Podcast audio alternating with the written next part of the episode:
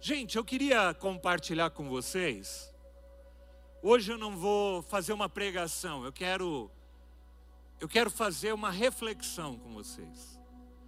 Eu quero refletir um pouquinho sobre essa data tão especial. Né?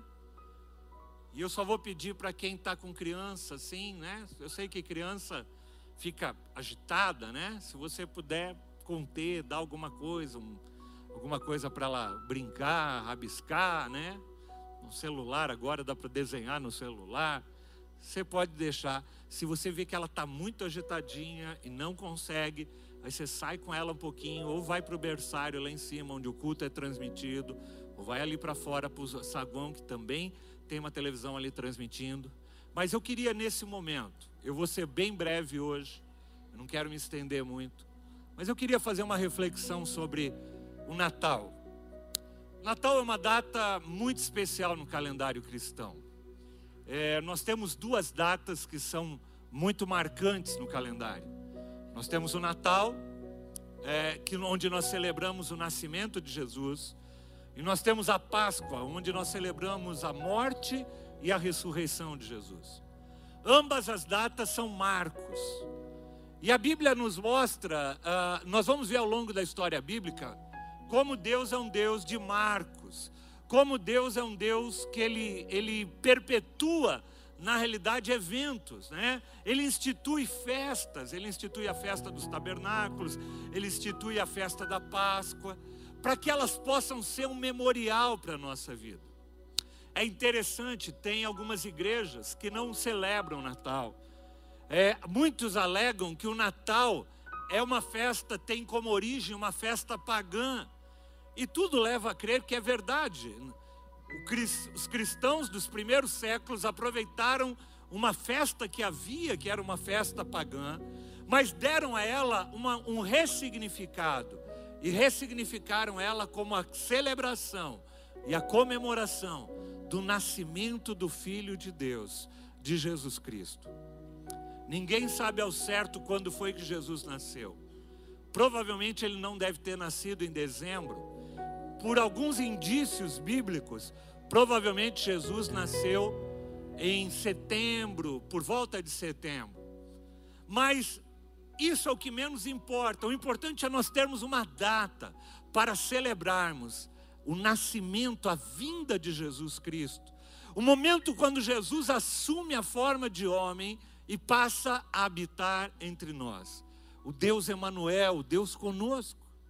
E por isso que o Natal é uma festa tão importante, tão marcante na cultura ocidental, muito forte. E eu diria que vai além da cultura ocidental. Eu nunca me esqueço uma viagem que eu fiz é, para a Índia.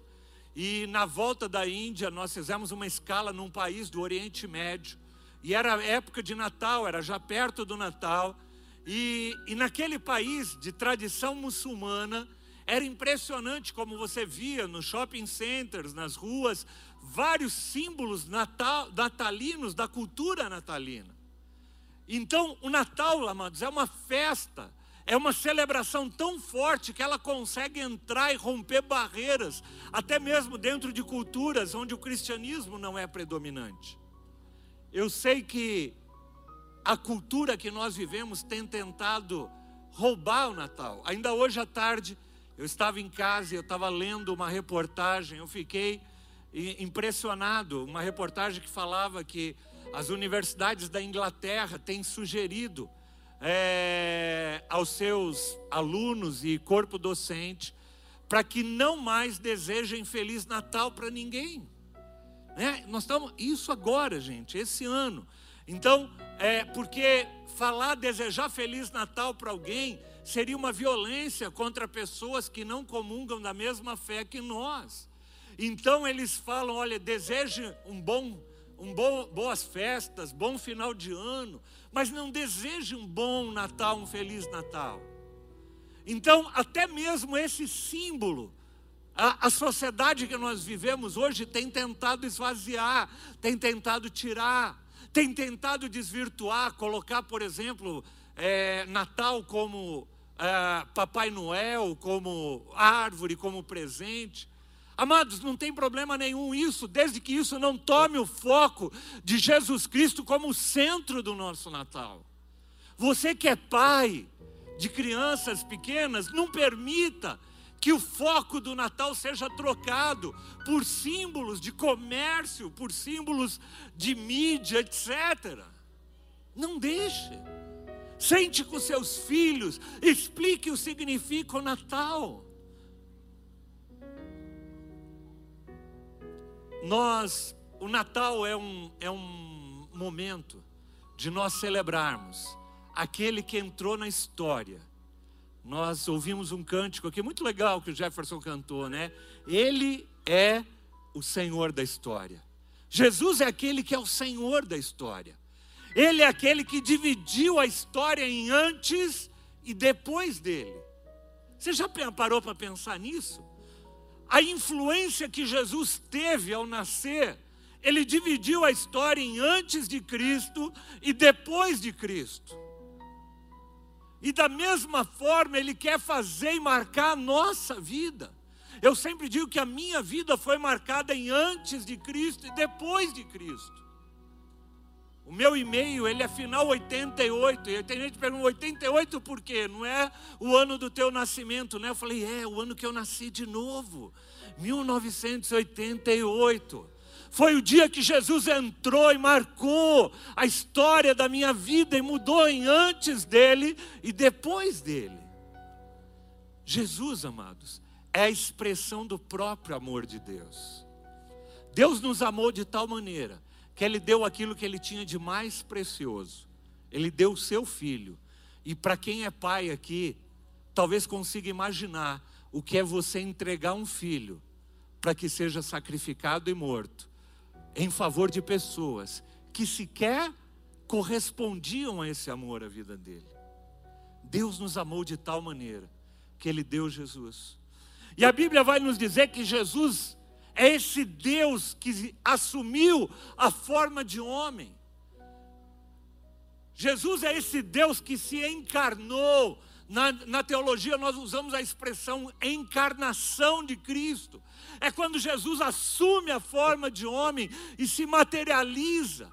E a gente pôde ver quem Deus é. Jesus, ele é a imagem de Deus. Todas as religiões cultuam Deus que elas nunca conseguiram enxergar.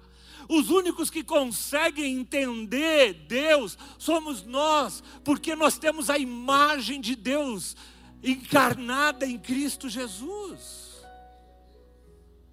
Deus poderia ter mandado Jesus em forma adulta, mas Deus quis fazer, mostrar a humanidade desde o princípio. Jesus nasce no ventre de uma mulher. Ele nasce como um bebê frágil, que chorava, que tinha, que fazia cocô, que fazia xixi. Ele assumiu a forma de homem como qualquer um de nós. Mas mais um detalhe interessante. Nós estamos falando de improbabilidade. O Rei dos Reis, o Filho de Deus, nasce numa estrebaria no local de animais, na forma mais simples possível, na manjedoura. Jesus, até no seu nascimento, está nos comunicando alguma coisa, amados.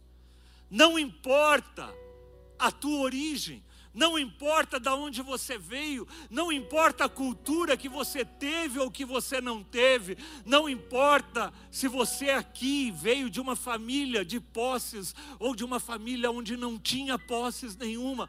Jesus veio mostrar que ele veio para todos e ele mesmo vem de uma origem humilde e simples. Jesus vem sem nada para nos mostrar que ele é o tudo que nós precisamos. Ele é o tudo que nós precisamos. Nós sem Jesus não somos nada. Tem gente que fala assim, ah, fulano de tal, só falta Jesus na vida dele. Se falta Jesus, falta tudo porque Jesus é o único capaz de completar a nossa vida, de dar sentido à nossa vida, de nos fazer com que nós possamos voltar ao projeto original de Deus que nós vimos aqui no Jardim do Éden, quando Deus nos criou a sua imagem e a sua semelhança. Jesus é o único que é capaz de nos resgatar e nos reconectar novamente com Deus, com o Pai. Jesus é aquele que veio habitar entre nós. Ele se fez homem, ele passou, a Bíblia fala que ele passou pelas mesmas lutas que nós passamos. Jesus sentiu dor. A Bíblia diz que quando ele vai para o Getsemane, ele ora para o Pai. E, e ele começou a suar sangue. E a medicina fala que o sangue, alguém, um ser humano, ele é capaz de suar sangue quando ele está submetido a uma alta tensão e agonia na sua vida. Jesus passou por isso. Jesus passou por fome. Quando a gente vê ele ali no deserto e diz que ele sentiu fome, Jesus sentiu fome. Talvez nós tenhamos pessoas aqui que já sentiram fome um dia na sua vida. Ou você, o teu pai, conta histórias de momentos que ele passou fome. Jesus passou fome. Jesus tinha sede. Jesus tinha vontade de descansar. Ele precisava descansar. Jesus, ele é 100% Deus, mas ele é 100% homem. Isso é tremendo, amados. Eu não sei se você consegue é, ver a dimensão do que isso representa na nossa vida e na nossa relação com Deus. Não tem nada pelo qual nós passamos que Jesus não tenha passado sem ter cometido pecado. Jesus vem para nos mostrar que é possível viver uma vida em santidade, que é possível resistir ao pecado. Jesus vem nos mostrar a graça e o amor de Deus. Jesus é aquele que vem e se assenta com uma mulher pecadora, uma mulher adúltera, quando todos queriam apedrejá-la. Jesus vira-se para aquelas pessoas e fala: se você não tem nenhuma pecado, atira a primeira pedra. E o texto diz que todos vão saindo um após o outro. E Jesus fica com aquela mulher e olha para aquela mulher e fala assim: Vá, se nenhum desses homens tinha nada contra você, nem eu tenho. Vá e não peques mais. Jesus é aquele que nos dá uma segunda chance. Jesus é aquele que vem e reescreve a nossa história de vida. Nós temos pessoas aqui que, e eu acredito que a maioria de vocês um dia entregou sua vida para o Senhor Jesus, e Ele entrou na sua vida e Ele reescreveu uma nova história. Esse é o nosso Deus. Esse é o Deus que senta-se com uma mulher discriminada e, e que estava na beira de um poço, à busca de água a busca de uma satisfação para a vida dela. Ela não só buscava água para satisfazer a sua sede, mas ela buscava em relacionamentos um preenchimento da vida dela, que só quando ela encontrou com Jesus Cristo ela pôde ter. Sabe por quê? Porque Jesus é o único capaz de preencher a nossa vida. Ele é o único capaz, amados. Não adianta, o dinheiro não vai te dar o que você precisa, os relacionamentos afetivos não vão te dar o preenchimento que você precisa, é a fama, o poder, status, nada disso vai preencher e vai completar a tua vida naquilo que você precisa, porque só Jesus pode entrar nesse lugar. Algum tempo atrás nós falamos sobre a pirâmide de Maslow, quando ele fala das necessidades humanas. E quando chega lá no topo, ele fala que o homem, depois que ele tem todas as necessidades preenchidas, mesmo assim ele está com vazio na vida dele. E, e eles, os estudiosos chamam de que o ser humano precisa de uma transcendência, em algo que vá além daquilo que os olhos naturais podem enxergar. E esse algo mais, além dos olhos naturais, é a presença do Espírito Santo e a presença de Jesus na nossa vida. Jesus é aquele que vai junto aos leprosos e cura aqueles homens, chega próximo daqueles que ninguém chegava perto. E obrigado, Deus, porque o Senhor chegou perto de nós, mesmo quando ainda nós éramos pecadores. Talvez tenham pessoas aqui hoje que Deus está querendo tocar e falar também na tua vida. Talvez você esteja aqui e você ainda nem conhece esse Jesus maravilhoso. E é sobre ele que eu quero anunciar. Uma vez o apóstolo Paulo, ele vai na Grécia, o berço do conhecimento, o berço da sabedoria da época. E ele viu que as pessoas faziam vários monumentos a vários tipos de deuses ali. E o apóstolo Paulo fala: Olha, eu vejo que vocês são pessoas de fé, adoradoras. Eu vi que vocês construíram, edificaram templos para vários deuses. Inclusive, tem um lá, um templo, tem um, uma, um templo que vocês fizeram a um Deus desconhecido. E é sobre esse Deus que vocês não conhecem que eu venho para anunciar. E aí ele começa a falar de Jesus Cristo para a vida daquelas pessoas. Amado, Jesus mudou a história. Jesus era aquele homem que, que veio, como eu disse, em forma de homem. O primeiro milagre de Jesus é numa festa de casamento. Isso mostra a humanidade de Jesus. Jesus vai numa festa de casamento e quando acaba o vinho naquela festa, ele se preocupa com aquele momento e multiplica o vinho daquela casa. Jesus se preocupa com o nosso momento de vida, com o que nós estamos passando. Jesus é esse que se senta junto com os seus é, discípulos à mesa, parte o pão, dá o vinho, faz um, um, um peixe na brasa na beira da praia. Esse é o Jesus. Esse é o Jesus que dá direção. Esse é o Jesus no qual os ombros, o, o, João reclinava o seu, o seu é, deitava no, nos ombros ali de Jesus Cristo. Esse é Jesus, ao mesmo tempo, muitas vezes firme, e ao mesmo tempo que expressava a graça e o amor, graça e verdade. Jesus é esse homem, é esse Deus, é esse Filho de Deus que veio para habitar e para fazer história e para mudar a nossa história, a nossa vida. E para terminar, eu queria terminar com um texto que está lá em Isaías, capítulo 9. Isaías, capítulo 9, a partir do versículo 20. A partir do versículo 2, o perdão. O povo que caminhava em trevas viu uma grande luz. Amados, a gente vive tempos de densas trevas. É só você olhar ao redor, e eu não estou falando só de São Paulo, não estou falando só de Brasil, estou falando da humanidade como um todo. A humanidade, gente, está vivendo debaixo de densas trevas. Você vê os valores das pessoas.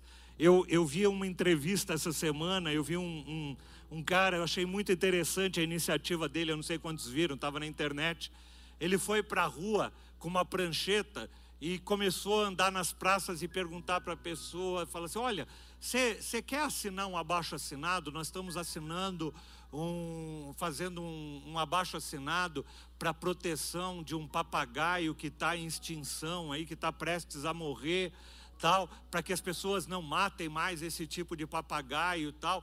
E aí foi impressionante, os jovens vindo tal, não, eu quero assinar, puxa vida, isso realmente é importante tal. E aí as pessoas vinham e assinavam aquele abaixo assinado para que aquele papagaio não morresse tal. E aí ele chega e vira a folha da prancheta e fala: Espera um pouquinho, eu tenho mais uma segunda petição que nós estamos fazendo aqui.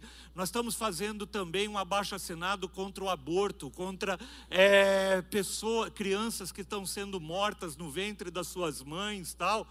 E aí a reação daquelas pessoas foi: Não, não, esse abaixo assinado não assino. E aí o cara chegou e, e para um, um, um dos de, desses momentos, ele chega e contra-argumenta, mas fala: espera um pouco, você acabou de assinar um, um abaixo assinado para proteger a vida dos papagaios e para proteger a vida de um ser humano? Não. Ele falou: não, dos papagaios sim, mas do aborto eu não assino. Ele falou assim, eu não sei quantos viram, passou, está aí na internet rodando direto. Esse é o mundo que nós vivemos, gente. Esse é o mundo que a vida de um papagaio, de uma tartaruga, é muito mais importante do que a vida de um ser humano. O povo caminhava em trevas, mas ele viu uma grande luz sobre os que viviam na terra da sombra da morte, raiou uma luz. Amados, densas trevas cobrem a terra, mas sobre o povo de Deus raia a glória do Senhor. A luz do Senhor está sobre a tua vida, a tua casa e a tua família. Declare isso sempre. Fala assim: nós estamos habitando no meio de densas trevas, mas sobre a minha casa, a minha vida, está a luz de Cristo não só para iluminar a nossa vida, mas para refletir através de nós, para que nós possamos ser reflexos da brilho de Jesus Cristo através da vida, da nossa vida na vida de outros. E o texto vai continuar um pouquinho mais à frente, nós vamos pular. Dá para você passar? Eu não me lembro agora a referência. Versículo 8 diz: porque um menino nos nasceu. Isso aqui é o profeta Isaías escrevendo 700 anos antes de Jesus nascer. Oi? Versículo 6, perdão. Porque um menino nos nasceu e um filho nos foi dado, e o governo está sobre os seus ombros. Eu quero te falar uma coisa, amados. Eu já tenho ministrado isso, eu vou falar novamente. O governo das nossas vidas, o governo da terra, não está na mão de políticos, não está na mão de governos, não está na mão de autoridades. O governo da humanidade, o governo da nossa vida, está nas mãos do Senhor. Ele é aquele que é, é, permite que reis sejam estabelecidos, Ele é aquele que tem o governo de, da humanidade nas suas mãos. Você não está debaixo do governo de políticos, mas você está debaixo do governo do Senhor sobre a tua vida. E ele será chamado. E aí o profeta Isaías dá alguns adjetivos sobre Jesus Cristo. Ele será chamado maravilhoso conselheiro. Vira para quem está do teu lado fala: Jesus é o maravilhoso conselheiro da nossa vida. Sabe, amados, quando você quiser saber como ser um pai, como ser uma, uh, um, um cristão, quando você quiser saber como agir na tua vida, olhe e se inspire em quem Jesus é. Sabe qual o maior propósito de Deus para a nossa vida? É que a gente a cada dia mais se torne mais e mais parecidos com Jesus Cristo. Ele é o maravilhoso conselheiro ele é o nosso Deus poderoso. O poder do Senhor prevalece em todas as estações. Nós cantamos aqui, Ele é o Deus da história, Ele não perdeu o controle da história. Deus continua reinando, Deus continua governando, e Ele é poderoso. Tem pessoas que falam, ai meu Deus do céu, mas está passando por isso, a não sei quem. O Senhor é mais poderoso do que qualquer um dos nossos inimigos. Ele é o Pai eterno e Ele é o príncipe da paz. Eu queria chamar o pessoal do louvor a vir à frente. E quando a Bíblia fala de príncipe da paz, Ele está falando de uma paz que Jesus nos dá, que excede o nosso entendimento. Uma paz que não está condicionada às circunstâncias, aos eventos. É uma paz que transcende as circunstâncias. As circunstâncias podem estar adversas, mas a paz que Jesus nos promete é uma paz que transcende todas as circunstâncias. Esse é a descrição de alguns dos adjetivos de Jesus. Nós estamos falando em quem Ele é. Ele é o maravilhoso conselheiro, Ele é o Deus poderoso, Ele é o Pai eterno e Ele é o príncipe da paz. Eu quero te convidar para você ficar em pé nessa noite.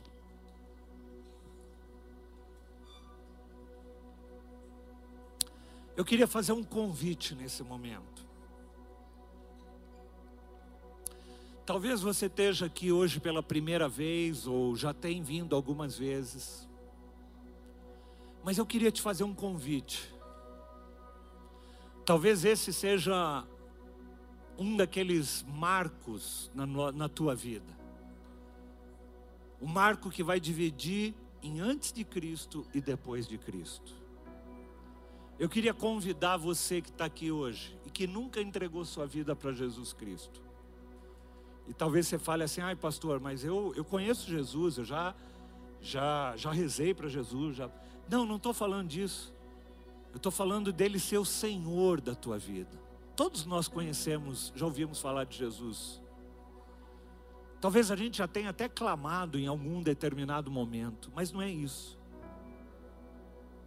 Eu quero te fazer um convite para você que quer pedir para que Jesus seja aquele que dirige a tua vida, Senhor da sua vida. Para que Ele possa entrar e para que Ele possa assumir o controle e a história da sua vida a partir de agora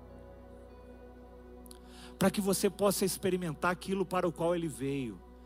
A Bíblia diz que ele veio para te dar vida, para nos dar vida e vida em abundância, para nos dar a paz que excede todo entendimento. Talvez você até fale assim, pastor, mas eu não sou digno. Realmente você não é e eu também não sou. Por isso que Jesus teve que ir para a cruz do Calvário para pagar pelas culpas e pelos erros que nós fizemos para que a nós fosse dado o direito de sermos chamados filhos de Deus. Se você está aqui hoje, você nunca entregou tua vida para Jesus e quer fazê-lo, eu vou te dar essa oportunidade hoje, de você marcar esse dia, acho que hoje é dia 17, né? 17 de dezembro, 18, no calendário da tua vida, e falar assim: nesse dia, a minha vida foi dividida em antes e depois dele. Eu não estou te convidando para você fazer parte de uma religião. Religião nenhuma nos conecta com Deus. Só Jesus nos conecta com Deus.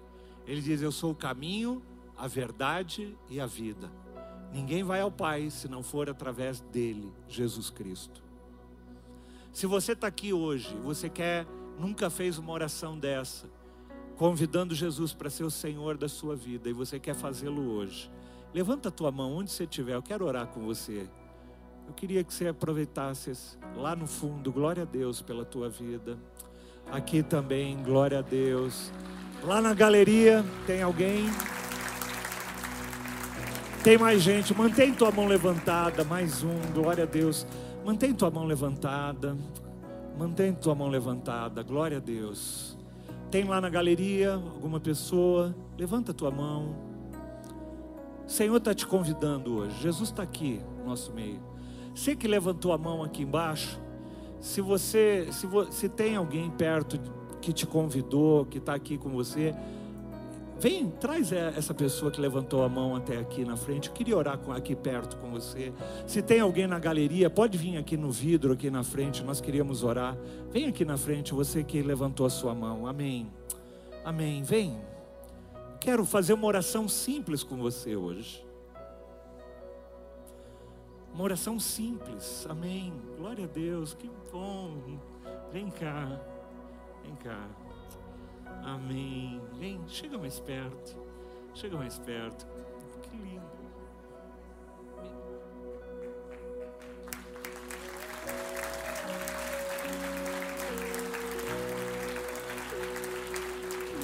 Sabe, gente, há 33 anos atrás eu fiz, 34 anos atrás eu fiz essa oração que eu vou fazer com vocês. E assim como ela mudou a minha vida, eu tenho certeza que vai mudar a vida de vocês. Embora pareça ser uma oração muito simples, a Bíblia diz que tudo aquilo que a gente liga aqui na terra é ligado também no céu. Então, quando nós fizermos essa oração, aparentemente parece que não aconteceu nada, mas no reino de Deus, algo poderoso vai acontecer a partir de hoje. Você crê nisso? Amém? Então abre a tua mão como quem quer receber algo do Senhor. Que bom. Amém. Eu queria que você repetisse audivelmente essas palavras depois que eu for orando, tá? Senhor Jesus, eu te recebo como meu Senhor e o meu Salvador. Eu sei que eu sou pecador, mas eu sei que o Senhor pagou os meus pecados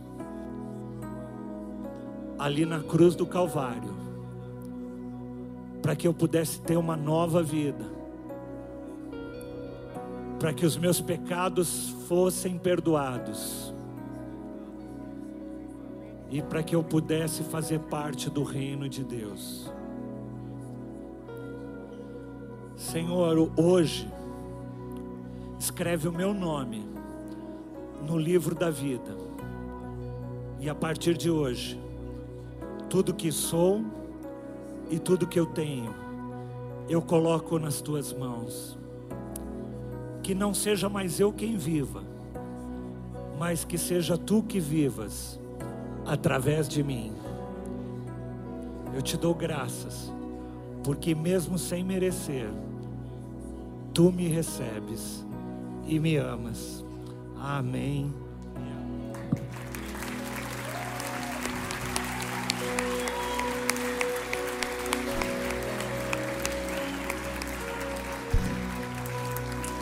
Amém.